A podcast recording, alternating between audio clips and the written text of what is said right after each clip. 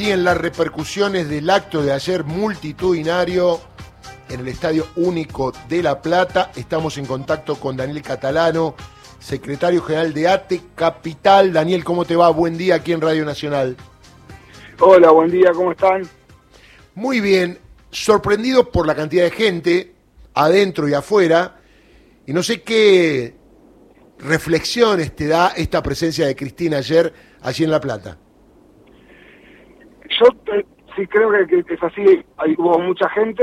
Eh, si hiciera un sábado creo que hacíamos una provincia entera más o menos, porque la necesidad de escucharla de, parte de nuestro pueblo es, enorme.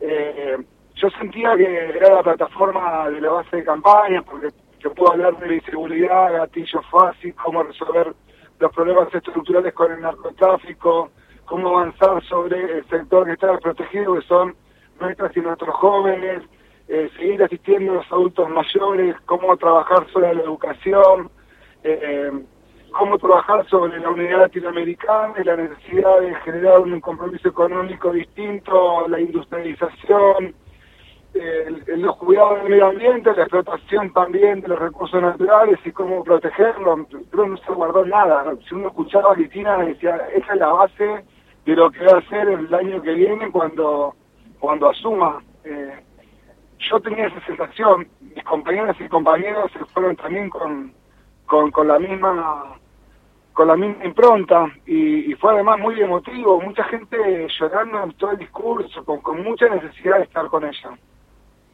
Daniel, y Cristina habló mucho de distintas cuestiones, ya prácticamente organizando muchas cuestiones de lo que tenemos falencia en este momento.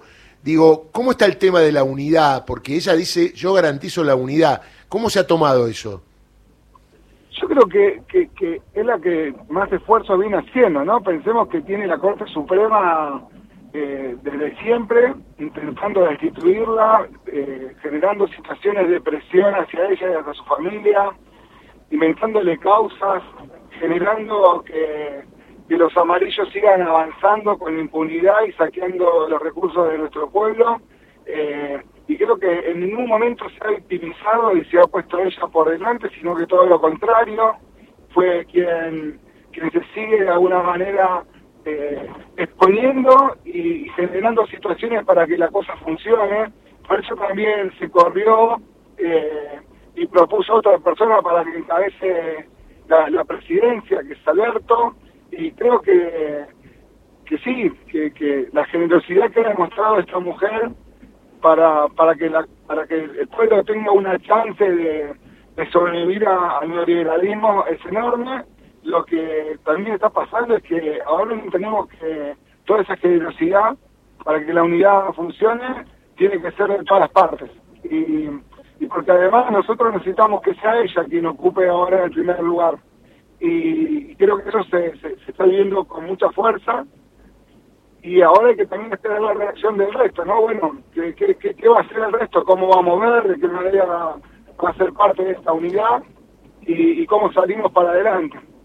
El tema preocupante, estamos a fin de año, la inflación, la gente más postergada Digo, ¿qué tendría que hacer el gobierno para terminar este mandato con la vara más alta para que eventualmente los sectores que no son por ahí peronistas, justicialistas, digan, bueno, este gobierno tomó medidas para mejorar la situación de los que menos tienen y sobre todo mejorar la situación del país?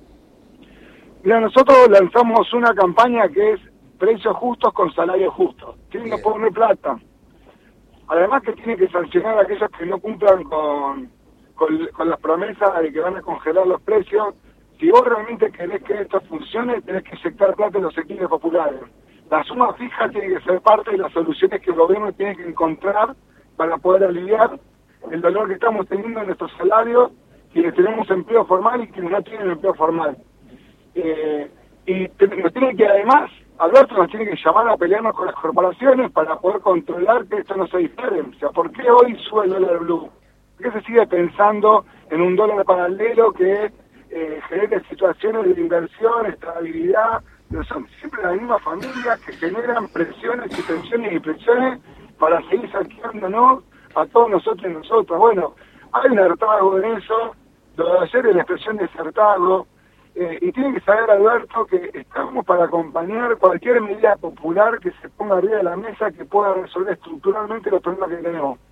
Por eso es importante esto, los precios justos, con salarios justos, con jubilaciones justas, eh, y en eso creo que la suma fija puede traer un alivio importante para la etapa que estamos viviendo.